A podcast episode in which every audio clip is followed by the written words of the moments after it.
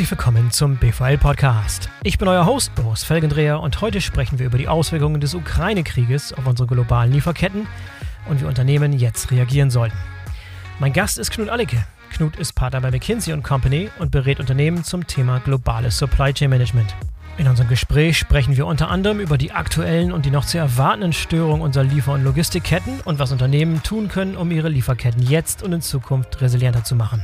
Bevor wir loslegen, hier noch ein Hinweis auf den Sponsor der heutigen Sendung, Prismat. Prismat ist mittlerweile seit 30 Jahren am Markt und implementiert und pflegt alle standardnahen SAP-Lösungen für die Logistik.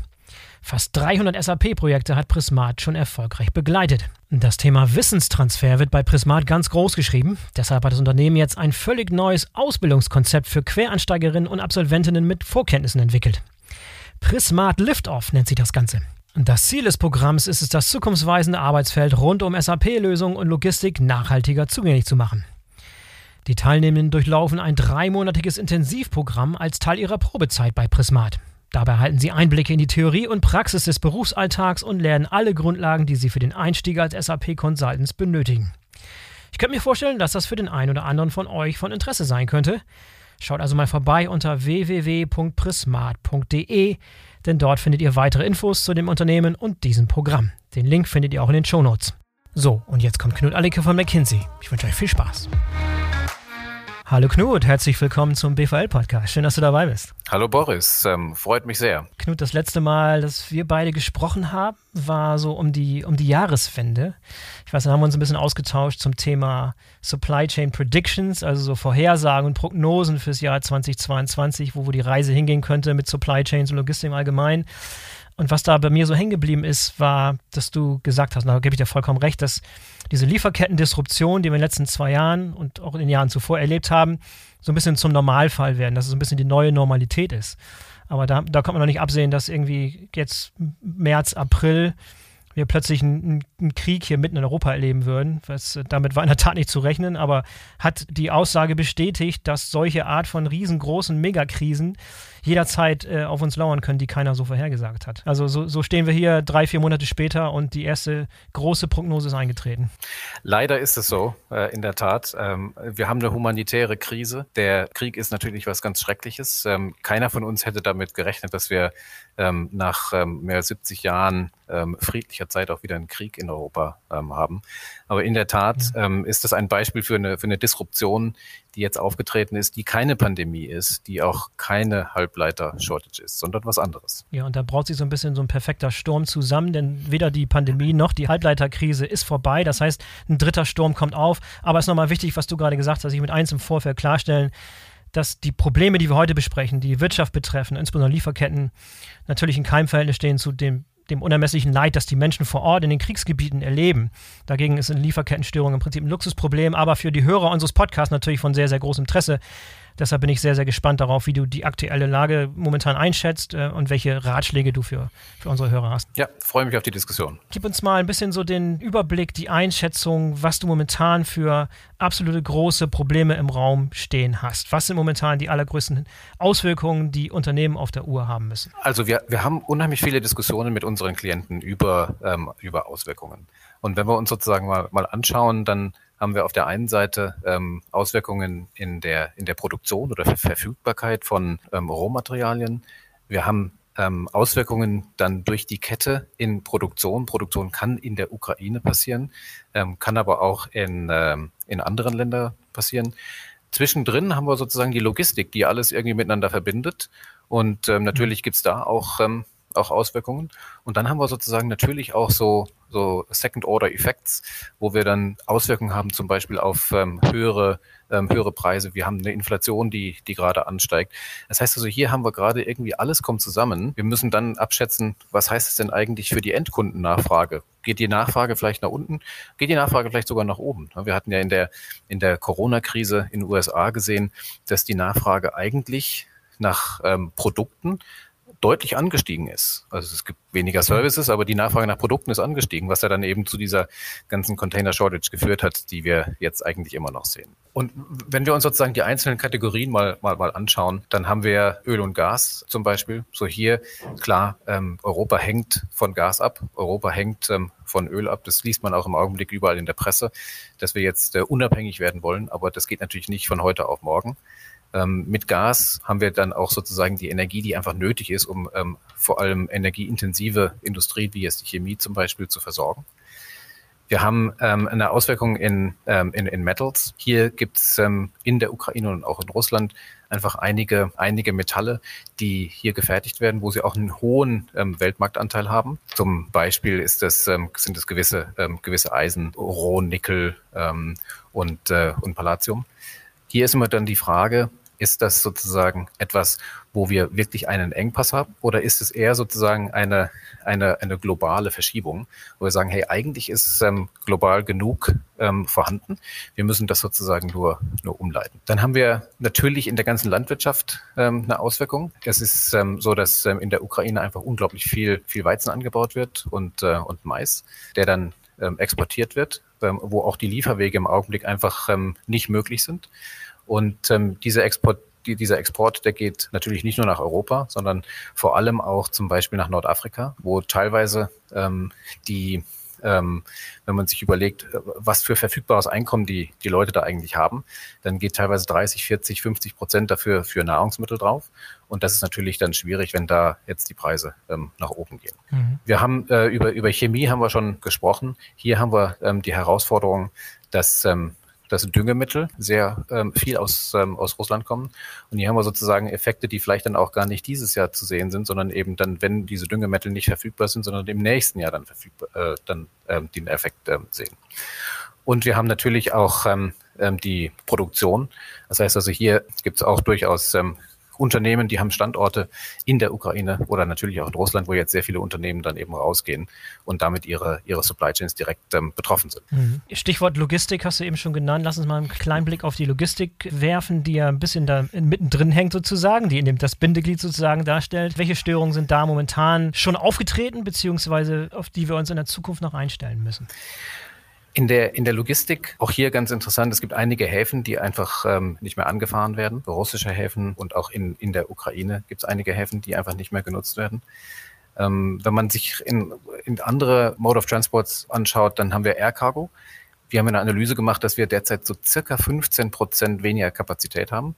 Das kommt aus, aus zwei Gründen. Ein Grund ist sozusagen, dass äh, russische Carrier unter Embargo stehen und auf der anderen Seite mhm. auch, dass der russische Luftraum nicht mehr überflogen wird und dass deswegen sozusagen die Strecken länger werden mhm. und damit einfach weniger Kapazität zur Verfügung steht. Hat sich das schon auf die Preise ausgewirkt, die sowieso schon hoch waren?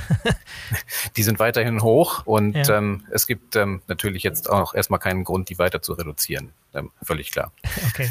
Ähm, ja. Interessant ist auch, dass ähm, die, die, die größten Cargo-Flieger der Welt, die Antonov, im Augenblick gegroundet sind, weil sie von einem, von einem ähm, russischen Unternehmen betrieben werden, was dann sozusagen wieder Möglichkeiten gibt, dass, äh, dass vielleicht Airbus dann mal irgendwann die Belugas äh, auch dann für solche Spezialtransporte ähm, nutzen kann. Es gibt, ähm, wenn man sozusagen Container-Shipping anguckt, hier ist im Prinzip keine, keine große Kapazitätsreduktion zu sehen.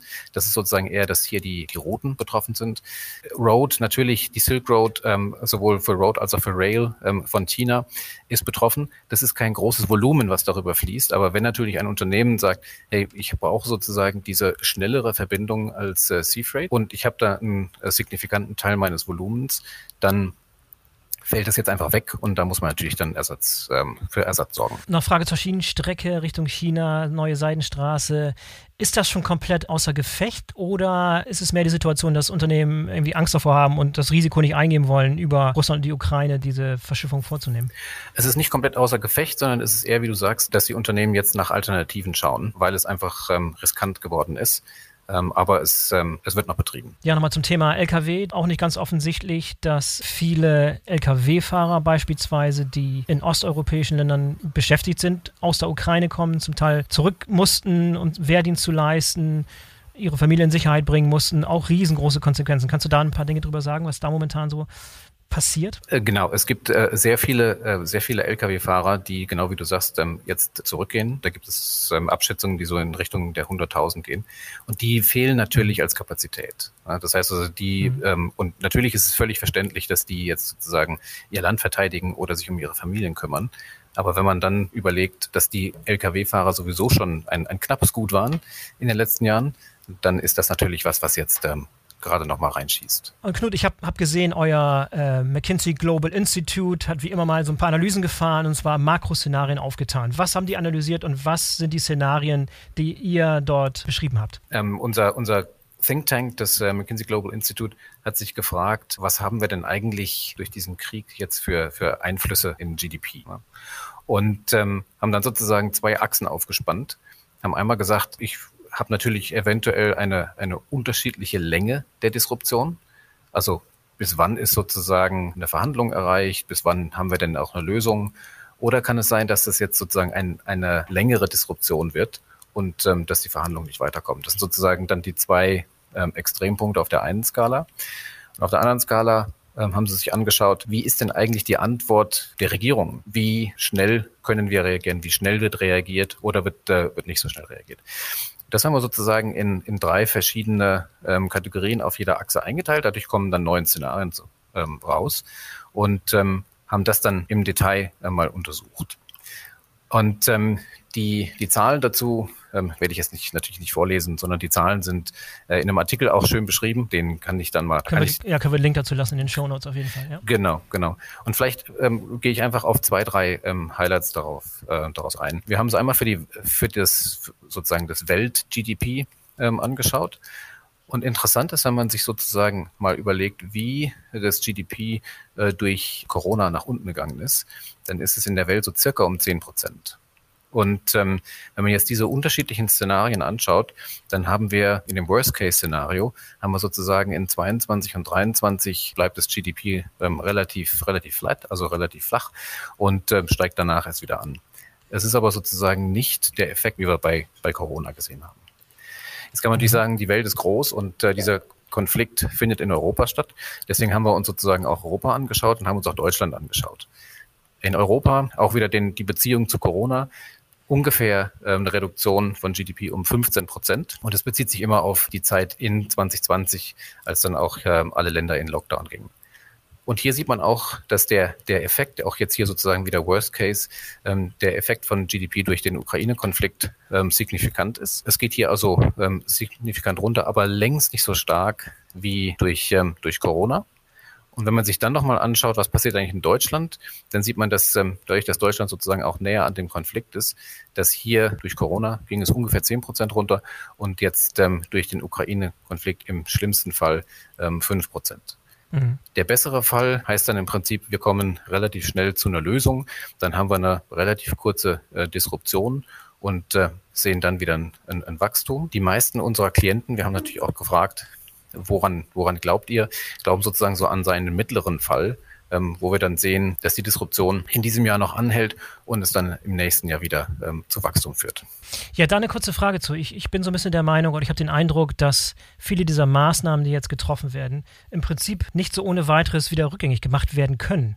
Im Prinzip sind das, sind das ja Dinge, also zum Beispiel unser Bestreben, uns von Öl und Gas und jetzt auch Kohle aus Russland unabhängig zu machen. Das wird kein vorübergehendes Phänomen sein, was irgendwie ein paar Monaten gelöst ist und irgendwie alles wieder zurückkehrt, sondern das ist ein, langfristige, ein langfristiger Plan, der uns noch lange begleiten wird, sozusagen. Genau.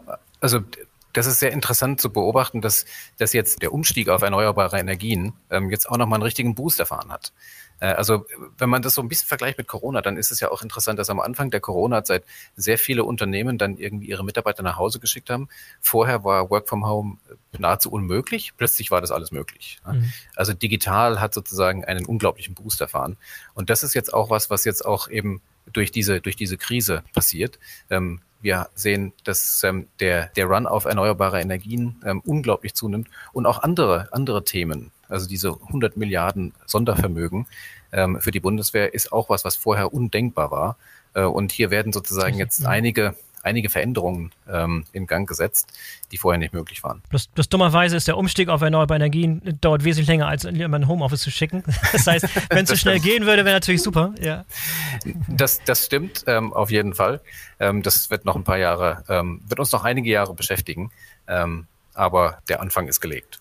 Und es ist auch interessant. Ja, aber vielleicht nochmal zu, zurück zu diesem optimistischen Szenario, was ihr aufgespannt habt. Wovon geht das aus? Also wenn ihr sagt, wirklich, äh, das ist innerhalb von, von ein paar Monaten vorbei, Disruptionen lösen sich in diesem Jahr auf. Was ist das für ein Szenario? Beschreibt das mal, was passieren muss, damit so ein Szenario überhaupt eintreten kann. Also wir haben sozusagen in diesen Makromodellen ähm, gehen wir davon aus, dass wir sagen, es gibt hier einige Parameter und dieses, dieser Parameter ist eben, wie, wie schnell kommen wir zu einer Lösung. Ja? Und ähm, mhm. das ist sozusagen ähm, wir haben jetzt ähm, kein Modell aufgebaut, wo wir gesagt haben, genau diese Schritte müssen passieren, um zu einer Lösung zu führen, sondern wir sind interessiert daran, ähm, was passiert, wenn wir schnell zu einer Lösung kommen, damit Unternehmen dann eben sagen können, hey, wir müssen ein, ein paar ähm, Frühindikatoren mal sozusagen überwachen und dann können wir, können wir sehen, auf was wir uns, was wir uns einstellen. Und im Prinzip, was das heißt, ist, wenn wir zu einer Lösung kommen, dann heißt es, dass die Disruptionen durch jetzt, ähm, wir haben es vorhin äh, diskutiert, ähm, durch Öl und Gas nicht so nicht so tragisch sind. Die Energiekosten gehen nicht so stark nach oben. Ähm, Weizen ist ähm, ist mehr verfügbar. Ähm, wir haben sozusagen die ganzen lokalen Disruptionen in der Ukraine durch Unternehmen, die da produzieren, ähm, sehen wir nicht so stark. Und damit ist es sozusagen ein, ein, eine, eine kleine Pause sozusagen in dem Wachstum und dann und dann kann es wieder nach oben gehen. Es, es gibt es gibt eine, eine, eine sehr interessante ähm, weiteren Effekt. Wir haben ähm, in, in Corona haben wir auch sehr viel über, über Nearshoring diskutiert. Also können wir denn oder sollten wir denn Unternehmen wieder zurückholen und ähm, in der Region produzieren, ne, um dann auch irgendwie robuster zu werden oder resilienter zu werden. Und genau diese Diskussion kommt gerade auch wieder auf, ne, dass man sagt, hey, ähm, wir sind anscheinend, diese globalen Supply Chains sind, die sind wirklich irgendwie vulnerabel. Wir müssen jetzt irgendwas dagegen tun und wir wollen jetzt mal wieder gucken, was ähm, wer, muss denn eigentlich nötig sein, damit wir Unternehmen zurückholen. Was dabei immer vergessen wird, ist, wenn wir eine komplexe Supply Chain anschauen, dann haben wir vielleicht vier, fünf, sechs Ebenen. Und wenn wir dann die erste Ebene wieder zurückholen, dann sourcen wir halt immer noch von der zweiten Ebene, die dann irgendwo global wieder ist. Das heißt also, die Überlegungen sind richtig, aber es ist sozusagen kein Patentrezept, jetzt einfach mal zu sagen, zack, ich hole meinen Zulieferer nach Europa zurück und alles ist wunderbar. Das wird nicht funktionieren. Wir müssen vielmehr uns darauf einstellen, dass eben diese Disruptionen weitergehen. Wir müssen uns darauf einstellen, dass wir verstehen mit äh, Frühwarnsystemen, was passiert denn eigentlich und dann dementsprechend eben handeln können. Ja, da gibt es ja auch dieses, dieses klassische Beispiel von den Automobilzulieferern, die in der Ukraine saßen bzw. noch sitzen, die dann dazu führten, dass diverse Bänder bei Volkswagen und bei BMW und bei Mercedes stillstanden. War da der Warnschuss nicht rechtzeitig gehört? Ist das ein Fehler, der begangen wurde, der so nicht hätte passieren sollen? Ja, das ist ein sehr interessantes Beispiel. Ähm, wenn, man, wenn man sich überlegt, die Automobilindustrie ist ja im Augenblick sehr stark damit beschäftigt, ähm, Halbleiter ähm, zu managen. Also wir wollen verstehen, wo kriegen wir denn eigentlich noch mehr her, um dann die Produktionsmenge zu maximieren. Und anscheinend ist es ja so, ist es so, dass sozusagen da alle Energie reingeflossen ist und dass sozusagen der Rest äh, nicht angeschaut wurde. Das war sehr interessant dann zu sehen, ähm, die, äh, die Kabelbäume, die in der Tat in der, in der Ukraine produziert werden, dass ähm, da überhaupt nicht drauf geschaut wurde, dass es hier sozusagen ein, ein strukturelles Risiko gibt, weil ähm, Werke in der Ukraine sind und es das heißt ja nicht, dass wir jetzt, ähm, dass man aus der Ukraine rausgehen muss, ne? weil wenn man jetzt sozusagen auch zu Kriegszeiten dann weiter produziert, was ja im Augenblick äh, der Fall ist, gibt man den Menschen natürlich auch ähm, ähm, eine Stütze. Aber ja. sich nicht darüber Gedanken zu machen, wo bekomme ich denn eigentlich eine Alternative her? Kann ich kurzfristig was verlagern? Kann ich jetzt sozusagen von der Ukraine vielleicht nach Nordafrika gehen, wo es auch noch ähm, Standorte gibt? Das wurde anscheinend nicht gemacht, weil ähm, die, der Shutdown war ja auch nicht nur mal einen Tag oder zwei Tage, sondern es war ja wochenlang. Ja? Und im Augenblick sind wir immer noch nicht wieder, ähm, wieder zurück. Das heißt also, hier ist es ein Beispiel, wo sich Unternehmen sehr stark auf ein Thema fokussieren, aber eben nicht das Risiko anschauen, dass das gesamte Zuliefernetzwerk vielleicht auch sozusagen den, dass die, die eigenen Standorte dann eigentlich mit sich bringen, um sich darauf dann ähm, vorzubereiten. Das ist mit anderen Worten, da lauern bestimmt noch viele, viele andere Fälle, wo ähnliche Situationen in der Zukunft auftauchen können, von irgendwelchen Components, die irgendwo produziert werden, in irgendwelchen Regionen, die irgendwann mal zum Problem werden können. Auf jeden Fall. Wir wissen nicht, wo die nächste Disruption ist. Und ähm, wenn man sich überlegt, es gibt einige Rohmaterialien, die ähm, aus, der, aus der Ukraine kommen, auch aus Russland, dann muss man verstehen, wo gehen die denn eigentlich hin? Man muss dann verstehen, gibt es denn da irgendwo eine Second Source? ist es so, dass wirklich sozusagen die globale Menge eigentlich einen Engpass darstellt? Oder ist es so, dass, ähm, dass mehr das so ein, ein, ein Rebalancing ist? Ne? Dass man sagt, hey, es gibt irgendwo anders noch, noch Sourcen, aber ich muss einfach früh genug dann reingehen und mir das, mir das anschauen. Also die Rohmaterialien muss man sich anschauen. Man muss äh, verstehen, was für einen Effekt haben wir denn eigentlich durch, durch Energie? Ne? Gibt es da entweder einen Effekt bei, bei einem selbst in der Produktion? Gibt es vielleicht einen Effekt bei einem Zulieferer? bei dem sozusagen durch höhere Energiekosten einfach eine Produktion nicht mehr wirtschaftlich ist und der dann entweder unterstützt werden muss ähm, oder wir brauchen eine, eine andere Lösung. Und dann müssen wir uns sozusagen auch unsere eigene Produktion anschauen. Also wir gehen sozusagen eben aus der Tiefe der Supply Chain von dem Rohmaterial über ein mehrstufiges Supplier-System zu unserer eigenen Produktion und gucken dann auch, ähm, auch die Kundennachfrage an. Das ist was, was ja jetzt äh, diese Makroszenarien ähm, helfen eben sehr gut, um zu sagen, hey, wird denn eigentlich die Kundennachfrage runtergehen? Also habe ich denn immer noch weiterhin eine hohe Kundennachfrage oder nicht? Vielleicht haben wir sogar so einen Effekt wie in den USA in, in Corona, dass da die äh, Nachfrage nach, nach, nach Dingen nach oben gegangen ist, die Nachfrage nach Services ähm, abgenommen hat. Diese Zusammenhänge muss man aufzeigen, bewerten, Szenarien analysieren und dann ganz wichtig ist, dass man sich dann auch schon Gegenmaßnahmen ähm, überlegt, die man dann eben mit einer gewissen Vorlaufzeit dann auch implementieren kann. Dass man eben dann nicht einfach überrascht wird und sagt, oh, jetzt muss ich was tun. Ich weiß aber, ich, erst in vier Wochen sehe ich den Effekt davon. Ja, siehst du dann Unterschiede, wenn du so mal über die verschiedenen Industrien schaust, von Industrien, die, die es besser verstehen, ihre Supply Chain Risiken zu analysieren und dann entsprechend auch darauf zu reagieren und Sachen besser im Blick zu haben, damit nicht Sachen passieren wie diese Situation, die wir gerade beschreiben mit Kabelbäumen in der Ukraine, die keiner auf der Uhr hatte, weil alle auf Halbleiter geschaut haben. Gibt es, wenn du über die Industrien blickst, wer, welche Industrien haben es besonders gut drauf und welche sind einfach hoffnungslos hinterher? Also es gibt, es gibt Industrien, die sind durch ihre, durch ihre Struktur ähm, deutlich regionaler. Sehr viele Konsumgüterindustrien haben keine wirklich globalen Supply Chains, sondern sind sehr regional aufgestellt ähm, und haben damit ähm, durch diese Struktur schon einen, einen, einen Vorteil und ähm, haben eine höhere äh, strukturelle Resilienz. Wir, mhm. wir haben, wenn man sozusagen in die produzierenden Unternehmen reinschaut, ähm, hier gibt es ähm, klassische Consumer Electronics ähm, Unternehmen, die schon eigentlich über die Jahre hinweg immer mit Engpässen in Komponenten zu tun hatten. Also die kennen sozusagen das Thema.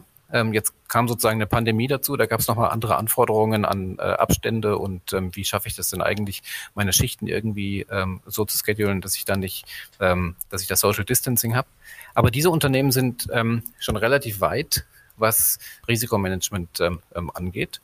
Und dann sehen wir sozusagen, wir haben das Beispiel Automotive gehabt, wo die gesamte äh, globale Supply Chain auch auf Just-in-Time oder teilweise sogar Just-in-Sequence ausgerichtet ist. Und dann bin ich natürlich extrem ähm, verletzbar, ähm, sobald da irgendwo mal ähm, eine Lieferung ausfällt. Wenn ich nur Stunden Bestand habe, dann ist es völlig klar, dass ich dann auch sehr schnell ähm, meine, meine Produktionslinien abschalten muss. Ne? Also sozusagen, ähm, es gibt klar eine Korrelation sozusagen von dem Grad von Just-in-Time, Just-in-Sequence zu ähm, wie äh, vulnerabel bin ich denn eigentlich. Ja, vielleicht können wir mal über so eine Art prototypischen Ansatz sprechen, wie Unternehmen ihre Supply Chain Risiken analysieren sollen. Du hattest eben schon ein paar Dinge genannt. Was habt ihr für einen Ansatz?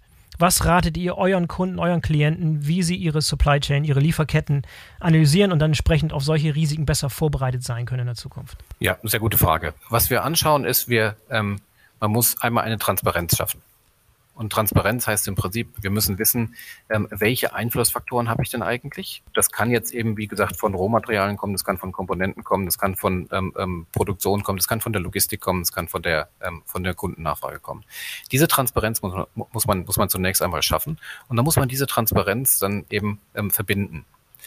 Ähm, idealerweise hat man ein Planungssystem, ähm, wo man dann auch Szenarien analysieren kann und ähm, diese Szenarien muss man dann, muss man dann anschauen.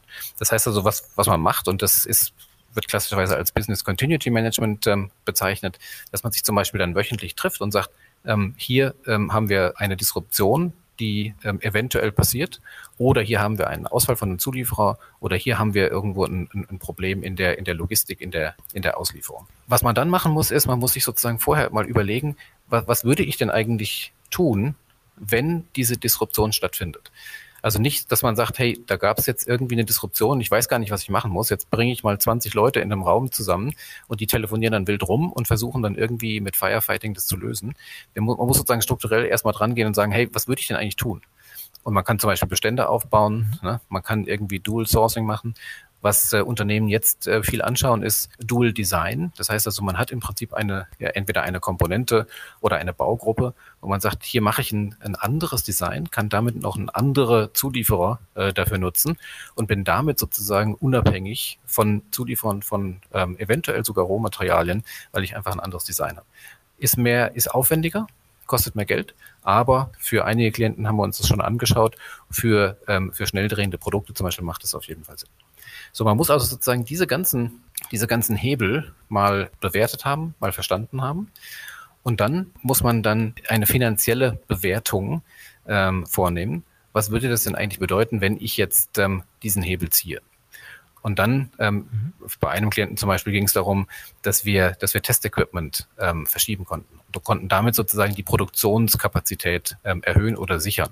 Das muss man aber acht Wochen vorher machen, ja, weil im Prinzip dann ein Transport stattfinden muss, da findet eine Kalibrierung statt.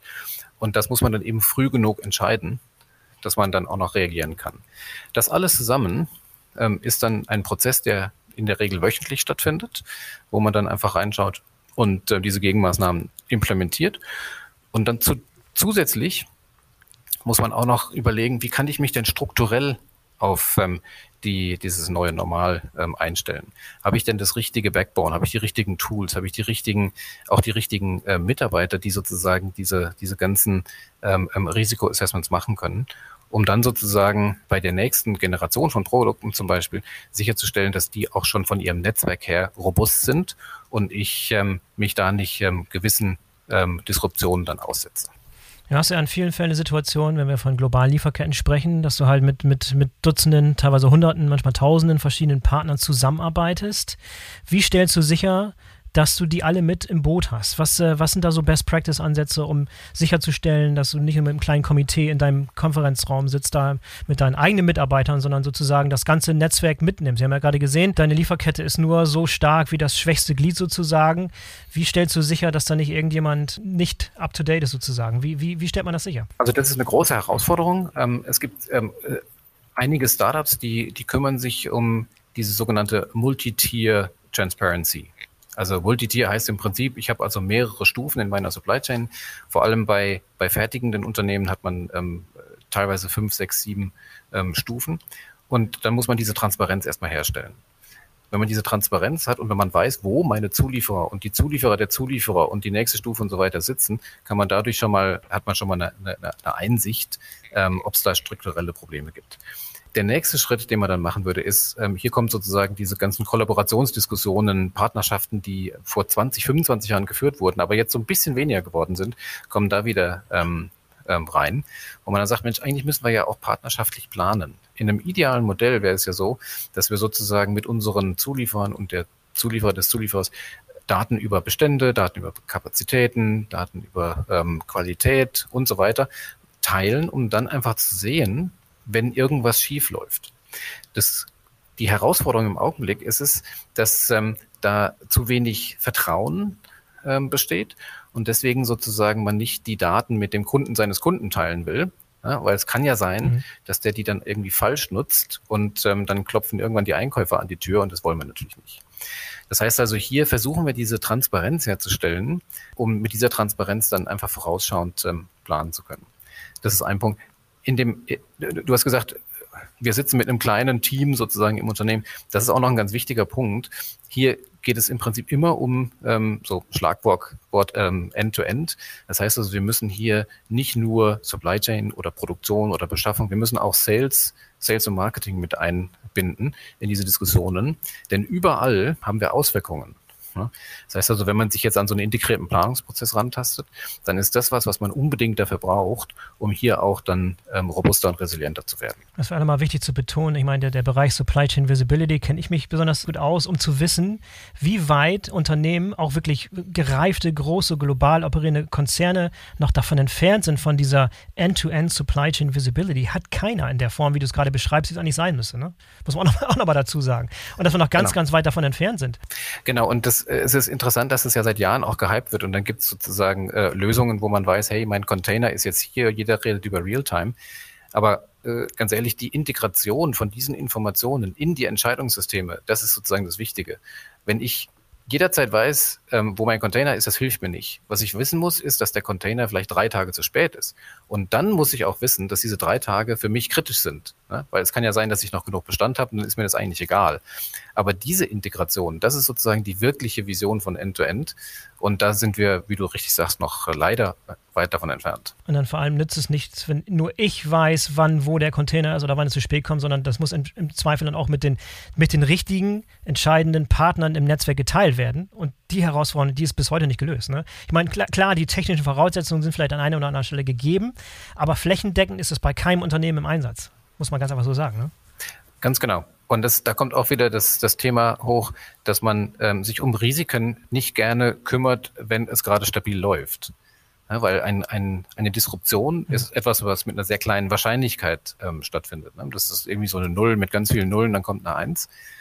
Und die Auswirkung davon ist aber wieder sehr groß. Es ist also sozusagen der Eurobetrag, der dahinter steht, wenn eine Disruption stattfindet, ist sehr, sehr, sehr hoch. Und wenn man die zwei miteinander multipliziert und so ein paar Nuller falsch bekommt, dann ist sozusagen die Auswirkung nicht groß.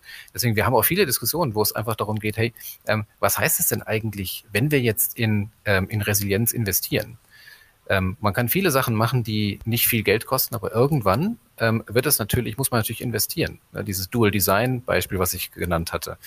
Da muss man auch durchaus andere Lieferanten qualifizieren. Ne? Das kostet einfach Geld und muss dann aber bewerten, was heißt es denn eigentlich im Fall einer Disruption, was mir denn ansonsten an Umsatz entgehen würde. Und diese Diskussion muss man führen und dafür diese Daten muss man haben, um dann diese, ähm, diese ganzen Hebel umzusetzen. Ja, hast du das Gefühl, dass diese jetzige aktuelle Krise, der Krieg ähm, und die Auswirkungen wirklich nochmal so, so einen Ruck gegeben haben für Unternehmen, das, die Sache nochmal ernst zu nehmen? Was sind solche großen neuen Einsichten, die Unternehmen jetzt aus dieser Krise ziehen konnten bisher? Hast du, merkst du ein großes Umdenken? Also das, das, das Umdenken ähm, fand schon ähm, in Corona statt, wurde dann ähm, über die Semiconductor-Krise ähm, äh, fand dann doch mal mehr statt und, ähm, und, und, und, und jetzt sehen die Unternehmen, ich, ich darf nicht aufhören. Also wir sind ja im Prinzip seit zwei Jahren in einer Dauerkrise. Ne? Es gibt auch so Sprüche, äh, never waste a crisis. Ähm, und da werden, werden neue Prozesse implementiert, da werden neue, äh, neue Tools implementiert, da, wird irgendwie anders geplant. Ähm, ich glaube in der Tat, dass jetzt sozusagen dadurch, dass jetzt nochmal der, dass die, die, die Disruption nochmal potenziert wurde, ähm, dass jetzt nochmal ein noch stärkeres Umdenken stattfindet. Man hat sozusagen, wir haben vorhin schon über den Boost von digital gesprochen ähm, durch die durch die Corona-Krise und ähm, was ich mir erhoffe, ähm, das einzige Positive, was man einem Krieg auch wirklich dann ähm, sagen kann, ist, dass sozusagen die das Verständnis für Risiko, das Verständnis für Robustheit ähm, jetzt nochmal nach oben geht. Wir haben jetzt gerade viele Diskussionen nicht nur über über Verfügbarkeit von Rohmaterialien, sondern Inflation geht damit rein. Ähm, das Ver Ver Vertrauen sozusagen in Supply Chains. Supply Chain ist ja gerade auch in, in, in der ganzen Presse ja, leider negativ, aber immerhin wird drüber gesprochen. Und ähm, das ähm, ist natürlich sehr wichtig für die Branche an sich. Ja, um es nochmal wieder zurückzubringen zur aktuellen Situation und vielleicht ein paar hand handfeste, konkrete Ratschläge für Unternehmen. Was sollten Unternehmen jetzt unmittelbar tun? Was, äh, was, was sind so Ratschläge? Was sollte man sich jetzt anschauen? Worauf sollte man gefasst sein? Worauf sollte man jetzt, jetzt achten? Was sind so ein paar Handlungsempfehlungen, die du konkret mitgeben kannst? Also möglichst viel äh, Transparenz über die Supply Chain erzeugen. Ja, wir haben von dem, ähm, mhm. von dem Kabelbaumbeispiel äh, gesprochen. Sowas darf einfach nicht passieren. Ja, man muss einfach wissen, wo kommen meine, meine Komponenten her, idealerweise die Komponenten der Komponenten. Dann verstehen, ähm, wenn, wir, wenn ich sozusagen in, in Rohmaterialien reingehe, wie gehen die denn in meine Komponenten rein? Um da sozusagen dann Szenarien aufzubauen. Zu verstehen, gibt es denn auf der Nachfrageseite was? Da haben wir über die, die Makro-Simulationen ähm, oder Analysen gesprochen, die das MGI gemacht hat. Das zusammenbringen sozusagen in, in ein Modell, wo wir sagen, und das muss jetzt kein super detailliertes Modell sein, wo wir sozusagen auf der Produktebene dann gucken, was passiert denn eigentlich links und rechts, sondern ein, ähm, ein aggregiertes Modell, wo wir sagen, das sind die Zusammenhänge und darauf muss ich mich einstellen.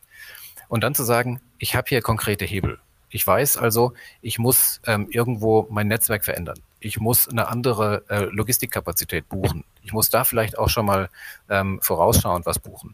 Ich gehe vielleicht auch in meinen Verträgen ähm, von ähm, einem Vertrag, der ist so ein bisschen knebelig, zu einem Take-or-Pay-Vertrag. Ähm, ne? Die ganzen Halbleiterhersteller haben im Augenblick können ihre Kapazitäten verkaufen, verkaufen aber natürlich nicht mit den üblichen Verträgen, sondern sagen, hey, ich will auch eine Garantie. Ne? Also wie, wie gehe ich mit meinen Zulieferern um? Das sozusagen alles anschauen, kann ich da auch eine, ähm, eine deutlich partnerschaftlichere Art mit meinen Zulieferern umgehen, um dann zu verstehen, dass ich dann ähm, insgesamt dann resilienter werde. Dann auch durchaus gucken, was habe ich denn eigentlich im Augenblick für Möglichkeiten zu planen, für Szenarien zu analysieren. Habe ich den richtigen IT-Backbone? Habe ich, die richtigen, die richtigen Mitarbeiter? Also äh, Supply Chain, mhm. digital Supply Chain wird gerade überall gesucht. Ähm, da muss ich aber auch meinen ähm, Leuten helfen, dass sie da auch reinkommen. Also es gibt einen Strauß von Möglichkeiten, den ich ähm, auf jeden Fall angehen muss, ähm, um jetzt zu handeln und in der Zukunft dann resilient zu sein. Ja, wer, wer sollte idealerweise an so einem Core-Team dabei sein? Wer sollte inkludiert sein in dieser Planung, in dieser Risikoassessment? Ich meine, man kann immer sagen, ja, möglichst viele Leute und Vertrieb und, und, und Marketing und, und, und Sourcing, alle und Finanzen, alle müssen dabei sein und dann irgendwann zu viele Köche verderben den Brei. Was ist deine Empfehlung, wer, wer am Core-Team dabei sein soll? Also einer muss den Hut aufhaben. Ähm, das kann mhm. jemand aus äh, Supply Chain sein, weil die sozusagen ähm, natürlicherweise immer diese End-to-End-Sicht äh, haben. Es gibt Industrien, die sind, die sind sehr stark vom Inbound abhängig. Da wird es dann typischerweise jemand aus dem Einkauf sein. Es gibt Industrien, die sind sehr stark in, in Richtung Kunden unterwegs. Ähm, da wird es jemand aus dem, aus dem Vertrieb sein oder Marketing und Sales. Das heißt, also einer muss den, muss den Hut aufhaben. Aber dann in der Tat ist es sozusagen die Aufgabe, ähm, diese, diese Vielzahl von, von, von, von Leuten, ähm, die von dem Kunden bis zum Zulieferer gehen, ähm, zu orchestrieren und dann auch dann Struktur reinzubringen und zu sagen, hey, hier brauche ich mal jetzt jemanden aus dem ähm, Finance-Bereich, weil ich muss mal anschauen, ähm, ist denn eigentlich dieser Zulieferer noch liquide oder ist er nicht liquide? Hier brauche ich vielleicht jemanden aus R&D, weil ich muss gucken, ob ich denn vielleicht mit einer anderen Legierung auch weitermachen kann. Hier brauche ich jemanden aus dem Einkauf, weil ich nochmal Dual Source machen will. Aber einer muss das sozusagen alles orchestrieren und das alles zusammenhalten oder eine, eine Gruppe von, von Mitarbeitern. Ähm, um dann auch ähm, schnell zu einem Ergebnis kommen. Mhm. Du hattest eben schon mal das Thema Tools oder IT angesprochen, ohne jetzt konkrete Namen zu nennen.